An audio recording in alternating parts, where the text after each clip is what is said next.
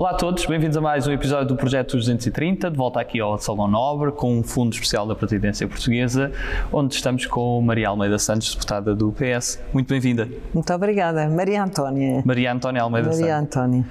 E começando por falar um pouco também de, do apelido, que tem obviamente uma, uma ligação histórica Uhum. e política, sentiu-se sempre inspirada a também ter essa paixão maior pela política e como é que foi também a sua infância, neste caso tendo nascido em Moçambique, havia muito esse, essa maior informação de saber o que se estava a passar? Eu, digo sempre, não digo sempre, mas de facto a partir de uma certa idade eh, eu comecei a interessar-me pelas conversas que eu via em casa. Portanto, eh, a política entrou cedo dentro de- de- da casa onde eu cresci ehm, e comecei-me a interessar. Eh, enquanto era muito miúda, só ouvia, observava. A dada altura, comecei a perceber que eh, as pessoas, com a sua ação, com, eh, por exemplo, fazer uma lei que mudasse um país, seria uma, uma forma interessante de estar na vida.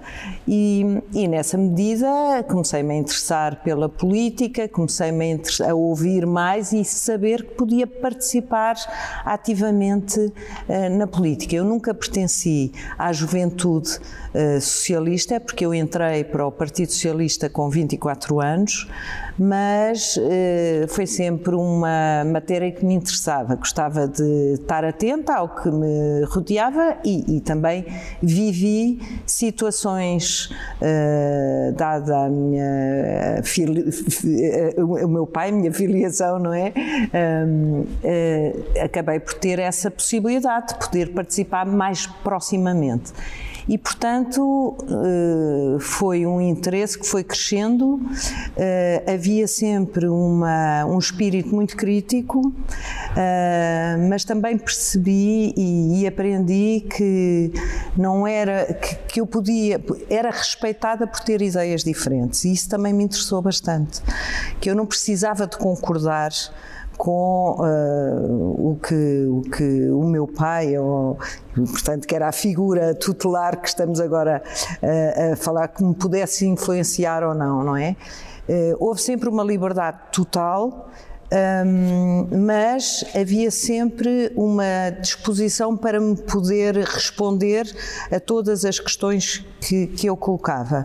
E de facto isso era, foi um ambiente que foi propício a que esse meu interesse sedimentasse nesta minha vontade de eh, escorrer- eh, escolher uma carreira mais, mais ativa, digo eu, eh, no sentido de participar ativamente na, na parte política da, da vida de, de cada um. E como foi crescer em África? Olha, eu vim da África, foi ótimo, porque de facto a infância em África eu vim. Ainda era miúda, tinha 11 anos, mas hum, é um ambiente muito distendido, eh, o clima, a dimensão onde, onde nós nos movimentávamos era muito propício a uma grande liberdade. Hum, tínhamos de facto umas condições, eh, eu digo em relação a outras crianças, até em relação aos meus filhos, por exemplo, excepcionais, porque não havia os medos que existem, eh, que- vieram depois com o desenvolvimento, não é, de- destas grandes cidades. E, portanto, foi, foi muito bom. Eh, era um meio mais pequeno, em que havia hum, um espírito mais aberto, de convívio. Eh, eu, eu acho que posso dizer que tive uma infância muito feliz. E em que fase é que percebe que queria estudar Direito? Olha, o meu pai era advogado e era formado em Direito, a minha mãe também. Hum, a minha mãe chegou a ser professora de Teoria Geral de Direito Civil eh, e, portanto, também aí, dentro de casa, eh, o direito entrou muito cedo. Hum, e eu, não sabendo bem o que é que queria, não tinha uma vocação daquelas, não queria ser médica desde pequenina. Por exemplo, eu tenho uma irmã que é médica que desde pequenina sabia que queria ser médica, não é? sabia que não gostava muito de outras áreas e, portanto, percebi que o direito era de facto um curso abrangente que nos dava uma visão em que nós podíamos trabalhar em várias áreas e foi um pouco por aí em que percebi que, tirando o curso de Direito, podia fazer várias coisas e que me dava uma visão uh, do, da, da, sociedade e, e do mundo que eu podia aproveitar depois numa área mais concreta que eu gostasse.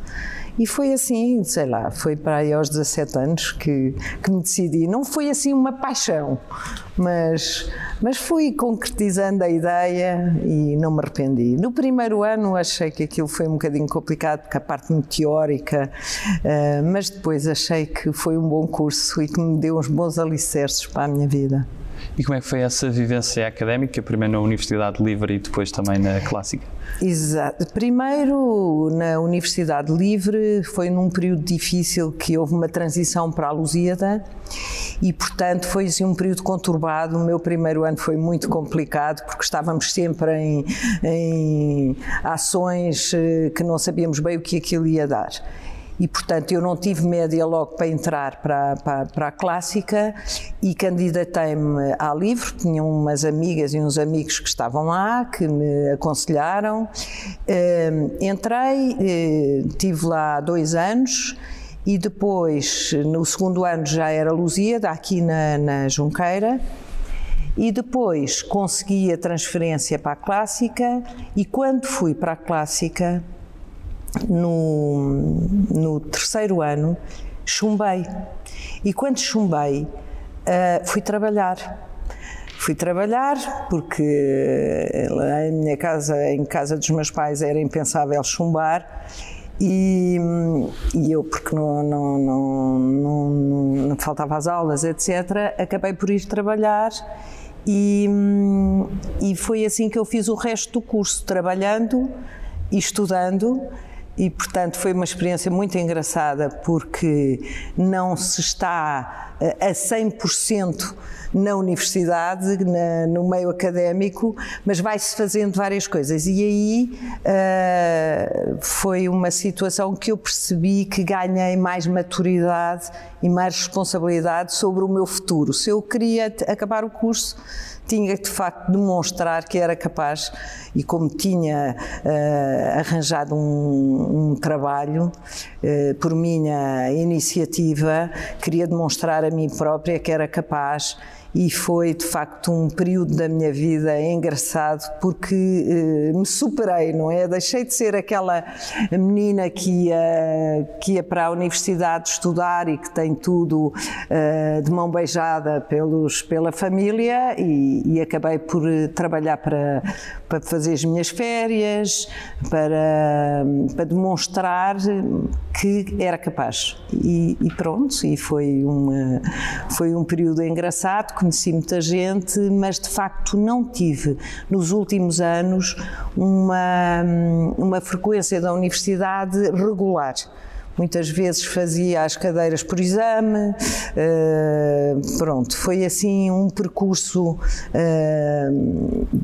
que não foi certinho, digo eu, mas, mas eu acho que agora, vendo, olhando para trás, acho que foi um percurso que me deu uh, um espírito de, de sobrevivência e de, no meio de tanta coisa que eu gostava de fazer, que fui conseguindo fazer e aproveitei bastante o tempo e as oportunidades oportunidades que me surgiram e o trabalho também me deu a possibilidade de ter o meu próprio dinheiro para poder fazer eh, as férias que eu gostaria de fazer, porque deixei de, de estar diretamente dependente dos meus pais, não é? Portanto, foi, uma, foi um percurso uh, que eu não me arrependo. Não quer dizer que não tenha sido fácil, mas, uh, mas, foi, mas foi engraçado. Como é que surge depois a oportunidade de trabalhar com Mário Soares e Maria Barroso? Como é que surge? Surge pelo seguinte: hum, eu conhecia a doutora Maria Barroso e o, e o, o doutor Mário Soares, embora com ela tivesse uma proximidade maior, E, e quando houve uma campanha presidencial, na qual eu também participei, com muitos jovens na altura, e, e foi um convite. Uh, foi um convite uh, a seguir, convidaram-me. Eu disse que só podia uh, trabalhar que gostava muito, mas que só podia trabalhar parte do meu tempo.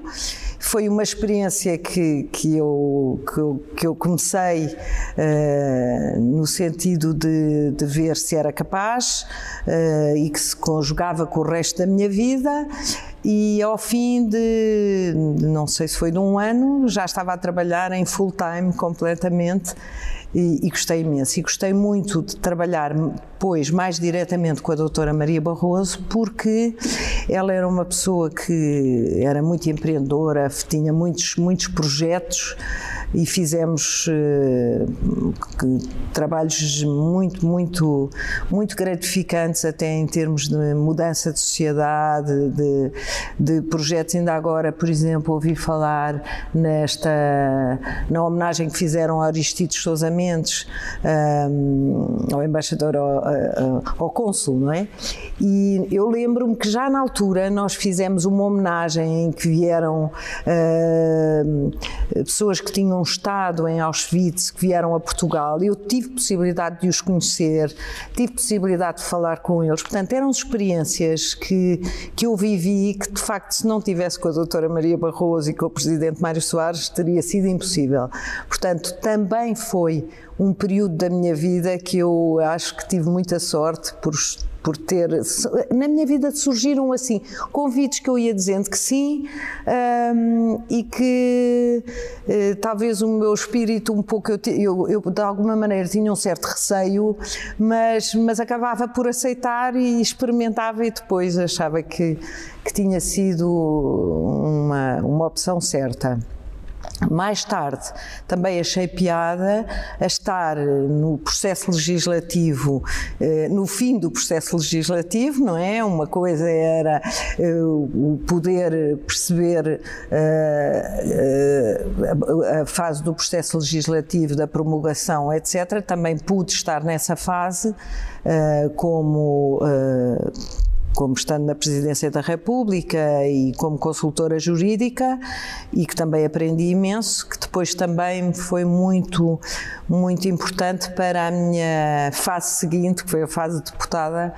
Portanto, passei para a primeira fase do processo legislativo, que também teve, teve. Portanto, foi uma experiência que me foi benéfica para, para a minha fase seguinte.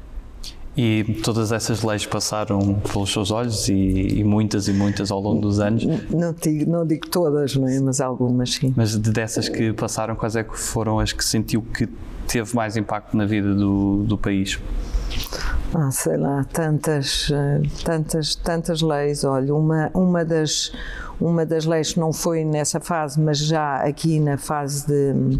Eu ainda não estava como deputada, mas estava atenta à, à, à, legislação e, por exemplo, a lei da descriminalização do consumo foi uma lei que depois também surgiu um convite do Ministro da Justiça de então, que era o Dr. António Costa, eh, para. Eh, foi uma lei que, que nós ainda não sabíamos como é que a parte da da parte da execução e aplicabilidade da lei, como é que ia, como é que, ia, que se ia desenrolar. E, portanto, eu tive um convite um, para ser para pertencer a uma comissão de dissuasão, que era quem aplicava o regime contraordenacional que saiu uh, dessa descriminalização e, portanto, como vê, as coisas iam se encadeando e acabou por ser, como eu já conhecia a lei, tinha lido, sabia quais, quais, quais eram os passos etc., achei muito interessante poder estar na primeira fase da aplicação do regime, do novo regime. Portanto, não havia nada para trás e, e fomos nós os, os, primeiros a aplicar aquela lei. Portanto, também foi uma experiência muito interessante que durou quatro anos. Uh, e que a Comissão de Dissuasão da Toxicodependência de Lisboa, que era onde eu fui presidente, que era constituída por uma equipa fantástica, multidisciplinar, com psicólogos, uma assistente social, uh, e, mas principalmente vários psicólogos que fizeram um trabalho inexcedível, uh, éramos duas juristas, uh, fizemos um trabalho muito interessante que depois teve eco uh, noutros países. Em, nós fomos contactados por vários países e, e, e, no fundo, o nosso exemplo serviu para levarem para os outros países a nossa experiência para poderem adaptar às, às, às outras realidades, para poderem também seguir o nosso exemplo. E foi, de facto, um, foram quatro anos que, que eu recordo com muita satisfação nesta fase da minha vida. E sente que hum, esse passo importante que Portugal deu é mais conhecido às vezes lá fora do que até cá dentro?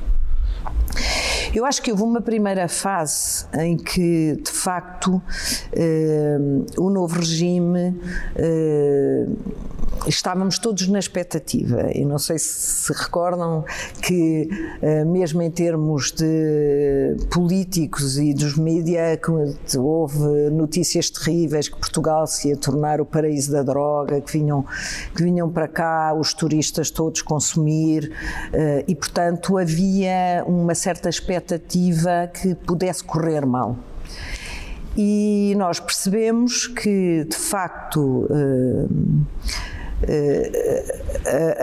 uma, uma, uma abordagem eh, proibitiva, etc., nunca teria, pelo menos na, na, nós, nós temos vários exemplos na história, não é? Que não corria bem. E, portanto, ao contrário do que algumas vozes, entre elas até o Dr. Paulo Portas, eh, na altura fez uns, uns anúncios assim eh, a intimidar que Portugal ia ser o paraíso das drogas, nada disso aconteceu, muito pelo contrário. E eu acho que hum, que nós podemos mostrar ao mundo que uh, os problemas com a toxicodependência Uh, se deviam olhar com, de uma forma em que uh, se protegem as pessoas, se encaminham as pessoas e não se penalizam as pessoas. Portanto, nós demos um salto gigante, já não havia, uh, de, não havia uma penalização através de penas, mas sim pequenas sanções, sanções muitas vezes através de coimas, muitas vezes havia sempre uma suspensão suspensão provisória do processo, no fundo, para dar possibilidade a que eh, os consumidores toxicodependentes, porque nem todos desenvolvem uma toxicodependência, pudessem ser acompanhados e, portanto, em vez de perseguir, era ajudar. Eh, e eu acho que foi uma estratégia que teve muito sucesso. Depois de, de, nós termos os primeiros resultados em que percebemos que a estratégia uh, podia ter sucesso, uh, houve várias mudanças, até em termos de, de regulamentação, uh, mas depois caímos um pouco no continuar sempre assim. Eu acho que estamos numa fase em que devíamos olhar para esta questão de outra maneira, dar outro passo. E, e, eu sou favorável a várias iniciativas que estão até em discussão aqui no Parlamento neste momento que se prende com uh, nós já, já conseguimos aprovar uh, a legalização da cannabis para fins terapêuticos. Neste momento há a proposta do, do Bloco de Esquerda e da Iniciativa Liberal para se poder uh, legalizar a cannabis para fins recreativos, mas a cannabis, não estamos a falar de outro tipo de substâncias e, portanto, eu sou favorável uh, a que possamos dar novos passos. E nesse aspecto, de facto, temos andado um pouco, há uns anos para cá, um pouco parados, sem iniciativa, sem conseguirmos, de facto, transmitir uma mensagem que é continuar uh, neste processo uh, que se iniciou com a descriminalização do consumo, uh, devíamos continuar. E, portanto, esses pequenos passos. O grande passo foi esse, mas esses pequenos passos têm estado atrasados, a meu ver e na minha opinião. E aqui na Assembleia da República, tendo exercido já vários mandatos, quais é que foram os momentos mais marcantes de, de cada mandato? Olha, hum, houve vários momentos, uh, várias leis que, que, que, foram que nós conseguimos, uh, outras ainda não conseguimos, nos, nas quais eu me empenhei. Eu agora estou a falar no que ainda nos falta fazer, por exemplo, a questão da eutanásia, que está já vem de há uns anos atrás e no qual eu tive uma, uma hum, iniciativa muito próxima, eu e alguns deputados do Partido Socialista e também do Bloco de Esquerda, nomeadamente uh, o deputado João Semedo. É, nós tínhamos um grupo na Comissão de Saúde em que, eh, apesar de sermos um grupo de vários, grupo, de vários eh, partidos, conseguimos eh, criar algum consenso em relação a algumas matérias. E, portanto, isso foi a questão da lei da, da, da eutanásia, da, da questão da, da, eutanásia, que ainda não conseguimos acabar o processo, acabámos aqui, mas agora está, está em nova fase de podermos reapreciar novamente. Um, houve muitas, muitas leis que, nas quais eu tive presente e que me deram uma grande satisfação, sempre com a sensação de que não é fácil, não é a primeira que nós conseguimos, uh, mas olha, desde logo a questão da interrupção voluntária da gravidez, uh, que foi um processo longo, mas que teve uma participação também uh, muito importante na sociedade em que os deputados saíram do Parlamento e fomos para o país todo, uh, porque se criou um movimento, um movimento Voto Sim, com vários partidos, em que foi muito interessante e que foi uma experiência muito enriquecedora e que também percebemos que uh, uma coisa é nós ouvirmos a sociedade, a academia, etc., dentro de uma sala que é dentro da sala das comissões, em que é um processo participado, todo o processo legislativo tem essa fase da audição, mas podemos sair do Parlamento e encontrar-nos fora do Parlamento em vários fóruns e foi de facto muito interessante essa experiência, talvez a primeira mais marcante assim da minha carreira parlamentar em que, uh, portanto, foi a interrupção voluntária da gravidez, foi um, agora para me lembrar assim também leis que mudaram. Eu agora, para fazer assim uma visão rápida, eh, mas acho que essa foi para mim a mais marcante. Uh, outra também se prendeu quando foi a, a, descriminalização do consumo, eu não estava cá, portanto, mas também foi um processo que, que, que eu acompanhei e que gostei bastante, não como deputada, mas mas uh, sempre acompanhei uh, mais mais leis agora assim de repente sei lá.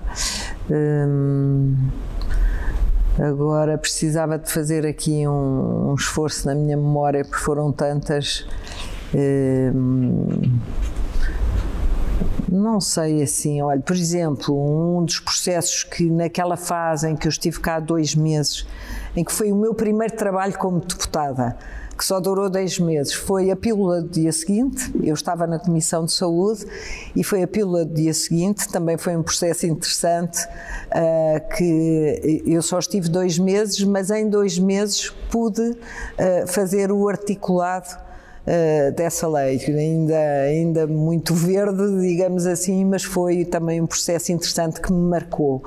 Um, tudo o que tem a ver, tudo o que depois, uh, na fase seguinte, teve a ver com uh, o consumo de substâncias, acrescentar à tabela que existe, não é?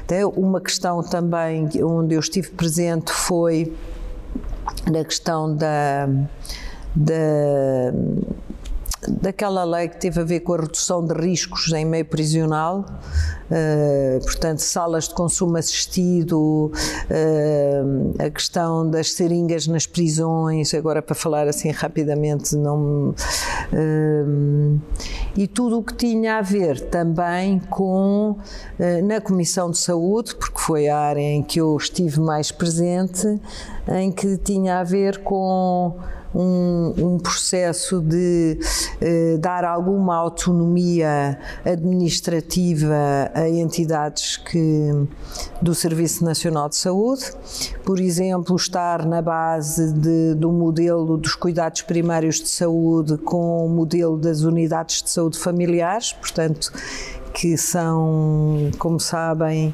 uma, um modelo de gestão diferente que se prende com uh, a, a, a livre iniciativa de os profissionais de saúde se poderem juntar e criar a sua unidade de saúde familiar com todas as valências que achem que, que, que, devem ser. Portanto, há várias de modelo A, modelo B, que têm mais ou menos autonomia. Portanto, foi também um processo muito interessante em que eu estive empenhada e que contribuí, que acho que que ainda hoje se percebe que, que, que, foi importante e hoje já temos mecanismos de autoavaliação e de avaliação pelos, pelos utentes que nos mostram que há um grau de satisfação, às vezes a nível dos 90, acima dos 90%, portanto é um, é um modelo que responde à necessidade uh, dos utentes portanto, a intersubstituição dos profissionais de saúde. Antes havia um modelo muito fechado em que cada pessoa tinha que ir para uma lista e ser atendida só pelo aquele profissional de saúde. Hoje, não estando o profissional de saúde, pode ser atendido por outro, mas que tem uma proximidade e há uma ligação entre o profissional de saúde e o utente. Portanto, o que é que eu quero dizer com isto? O que eu quero dizer com isto é o cidadão, o utente, que somos todos nós, não é? Ganhamos um, poder de decisão na nossa vida, mesmo em termos de, de saúde, do que diz respeito à nossa própria saúde, ao caminho que nós queremos seguir. Antes havia aquela visão muito paternalista que o médico, o senhor doutor, é que vai dizer o que nós fazemos. Uh, agora não. Agora o utente tem um, uma opinião, o utente tem capacidade de decisão e tem mecanismos para se poder informar. Não só a internet, que está acessível a todos nós, não é? Nós, só ouvimos falar numa doença qualquer, podemos numa, numa pesquisa uh, perceber o que é que o que é que nos pode acontecer, mas podemos ter uma ligação com o médico, ou com o enfermeiro, ou com o psicólogo, ou com um profissional de saúde que tem a possibilidade de nos responder através de um e-mail, através de um contacto coisa que antes não existia. E eu acho que esse salto foi enorme na nossa vida. Muitas vezes nós, eh, os mais novos, nem se apercebem eh, o salto quantitativo que tivemos na, na nossa vida e na nossa autonomia. Eu respeito muito a autonomia individual e, portanto, eu acho que é um valor que que, que, temos que continuar a trabalhar e que quanto mais houver melhor, eh, dentro obviamente de, de, limites de responsabilidade. E não é desresponsabilizar os outros, mas é poder-nos dar mais autonomia e pensar que nós também sabemos decidir. E em termos de saúde, direito, direito à nossa saúde, eu acho que é importantíssimo. É, nós não temos que estar sempre na mão dos outros e podermos ter uma, uma, uma decisão. E a nossa decisão, sempre que possível, ser soberana em relação a dos outros. Passamos à segunda parte da, da, nossa entrevista e vamos desde já para as nossas escolhas e começamos com a nossa usual escolha entre humildade e ambição. Humildade. Cães ou gatos? Cães. Nelson Mandela ou João Paulo II? Nelson Mandela. Herman José ou Raul Solnado? Herman José. Biden ou Hillary Clinton? Uh, Hillary. Para já. Centro-esquerda ou esquerda? Uh, Centro-esquerda. Camilo Castelo Branco ou essa de Queiroz? Essa. Jorge Palma ou Sérgio Godinho? Jorge Palma. Emmanuel Macron ou Pedro Sanches? Pedro Sanches. Poesia ou prosa? Uh, prosa. Nascer ou pôr do sol? Pôr do sol. Campo ou cidade? Cidade. Eixo do mal ou governo de sombra? Governo de sombra. Sonho ou realidade? Realidade. 230 ou 180? 230. E se tivesse a hipótese de convidar uma personalidade nacional ou internacional para almoçar, quem é que seria essa pessoa? Com quem nunca teve essa oportunidade? Nacional? Pode ser nacional ou internacional. Ah, ai meu Deus, deixa-me lá pensar. Para almoçar? Sim. Hum... O top 3 tem sido António Guterres, Papa Francisco e Obama. Ah, Obama. Seria Obama? Sim, agora que me dá essa ideia, eu, eu gostava de o conhecer, sim. E qual é que seria a primeira pergunta que fazia? Um, a primeira pergunta é o que, o, o que teve mais pena de deixar de fazer.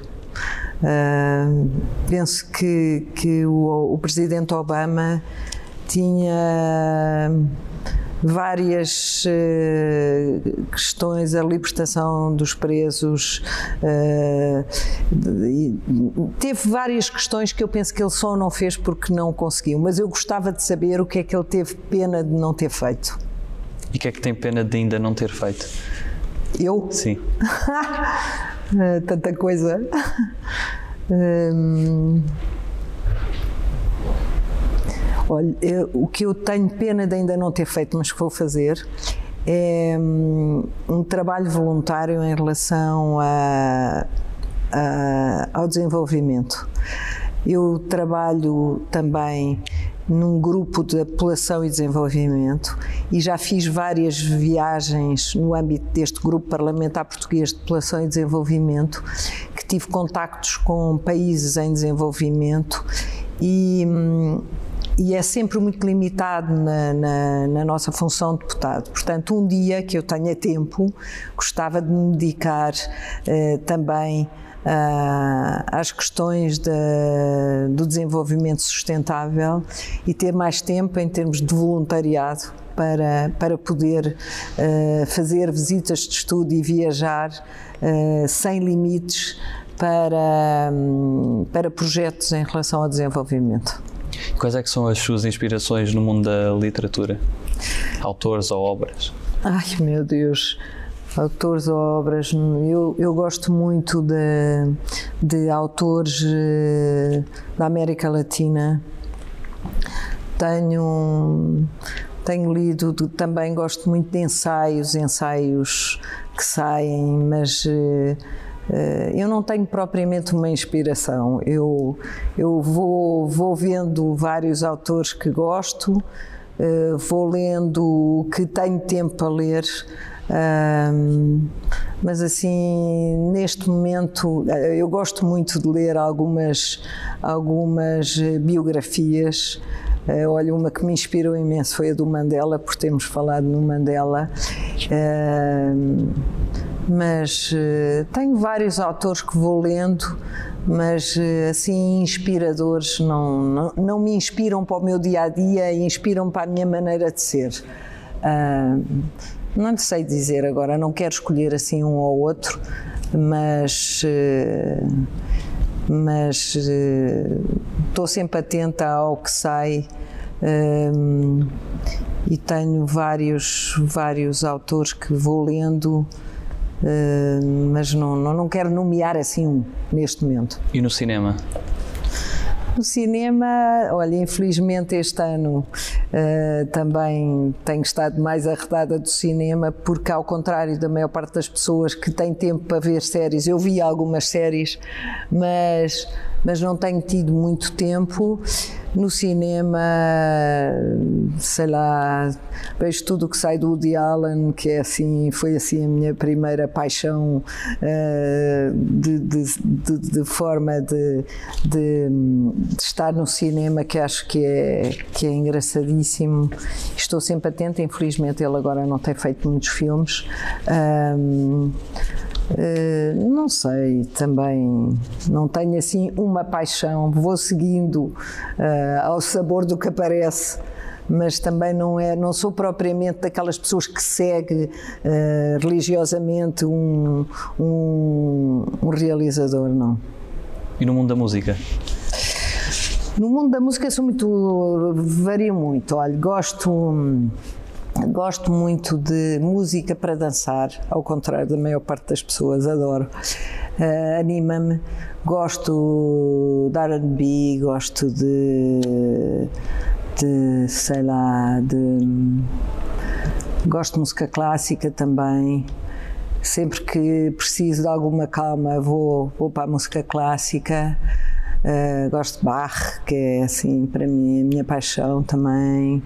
Uh, mas depois para o dia a dia e como tenho pouco tempo, quando vou no carro a fazer viagens e na minha playlist tenho vários estilos, uh, desde que, que tem um pouco a ver com o meu estado de espírito.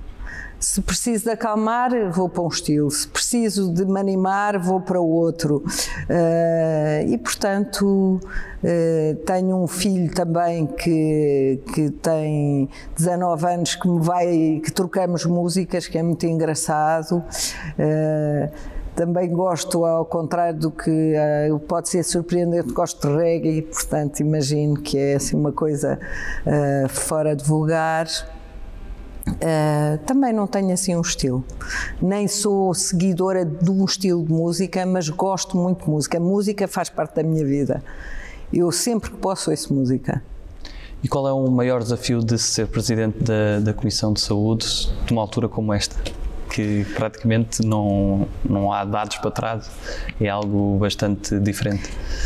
Olha, eh, ser presidente da Comissão Parlamentar de Saúde neste momento é é ao mesmo tempo um pouco, um pouco frustrante, porque nós, enquanto deputados, eh, podemos sempre eh, ter alguma ação no sentido de eh, melhorar o cenário em que nos movemos. E com esta pandemia, nós estamos sempre numa fase em que precisamos de informação. Informação, não temos uma posição muito ativa.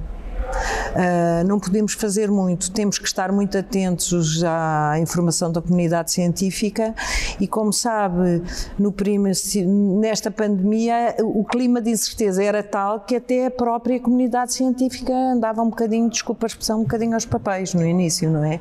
É uma expressão que eu, que eu uso agora, mas é a pura das verdades. Portanto, uh, como a incerteza era uh, o que, o que que nós vivíamos, não só em Portugal como no mundo inteiro, nós estávamos sempre à espera de ver uh, alguma informação que nos viesse de outros países que pudessem estar numa fase mais adiantada. E o que, em, em, termos de função de presidente de comissão, o que eu tentei fazer foi estar sempre muito informada Tive a sorte de assistir a quase todas as, as reuniões do Infarmed, portanto, ouvia a opinião dos peritos e foi aí que eu tive consciência que o tal grau de incerteza era enorme. E depois, à medida que o tempo foi passando, fomos tendo algumas certezas em relação uh, ao vírus. Depois, quando tínhamos certezas em relação ao vírus, começámos a perceber que havia várias estirpes e, portanto, as certezas caíam outra vez. Portanto, este sentimento de, de frustração em que não conseguimos, uh, de uma forma definitiva, uh, controlar esta pandemia, é muito difícil. E, principalmente, nós, com a nossa ação, que por mais leis que pudéssemos fazer, que a situação não ia mudar. Uh, e que muitas vezes tínhamos que um, tínhamos que questionar o governo sobre aquilo que o próprio governo muitas vezes também não sabia, não é? Que estava dependente da estava dependente da, da, da evidência científica que não existia porque muitas vezes, mesmo a Direção-Geral de Saúde, eh, como nós sabemos, avança, teve, teve vários passos, avanços e recuos, avanços e recuos, que, nós, que é muito criticada, mas que de facto refletia a situação. E, portanto, aquela questão, usa máscara, não usa máscara, máscara dá um, um sentimento de segurança que não é verdadeiro, agora já passamos a usar máscara, eh, as vacinas, a demora nas vacinas, mas também acho que se deu deu, se deram passos muito importantes e aí a, a nível da União Europeia eu acho que foi muito importante e penso que os parlamentos tiveram um papel importante. Nós na Comissão Parlamentar de Saúde também fizemos, participámos numa conferência a nível da presidência que teve a ver com a gestão da pandemia e demos todos o nosso contributo no sentido que, que devíamos estar todos unidos para, para conseguirmos mais resultados. E acho que essa estratégia de união uh, se refletiu nos nossos países e, portanto, agora estamos numa fase de monitorizar e nós, enquanto deputados da Comissão Parlamentar de Saúde, temos a função de questionar, de estar atentos, não tanto num papel agora de legislador, estamos num papel de fiscalização. E essa fiscalização é o que temos feito uh, agora. Em termos de Comissão Parlamentar de Saúde e em termos de, de de presidente, ser um presidente é a agenda dos trabalhos eh, que eu penso que ficou muito, muito reduzida à pandemia e à gestão da pandemia. Outros assuntos uh, ficaram um pouco à espera e nisso nós temos pena. Não quer dizer que nesta última fase uh, não tenhamos já introduzido outros temas e introduzimos uh, outros temas porque as outras doenças continuam a existir e portanto nós não podemos descurar também o acesso dos portugueses aos, aos cuidados de saúde, não é? E, portanto, também estamos preocupados com isso e já há algumas iniciativas e já temos ouvido algumas entidades, não só uh, na questão da gestão da pandemia, mas o que é certo é que mesmo quando falamos de outros assuntos, lá vem a questão da pandemia, porque a pandemia atrasou, porque a pandemia uh, pôs a descoberto algumas fragilidades, portanto, ainda estamos muito nesta, nesta fase da gestão da pandemia e outros assuntos ficarão secundados, não é? É, é uma situação que não há volta a dar. Passamos a um conjunto de palavras soltas e peço que me diga o que é que associa é, a cada uma destas palavras numa ou em poucas palavras. E a primeira que, que escolhi é vida. Hum. Eu acho que vida é tudo. Amor. Amor uh, é muito importante. África. África é, é uma imensidão, é, é, são grandes horizontes. SNS. É, é a nossa salvação. Partido. Partido uh, é o Partido Socialista. Inspiração. Inspiração, uh, o humanismo. Saudade. Uh, das coisas boas. Objetivos. Um, ser feliz. Futuro. Futuro é o que precisamos. E se pudesse resumir Portugal numa palavra, que palavra escolhia? É um país maravilhoso. E para terminar, que mensagem é que gostaria de deixar a todos os portugueses?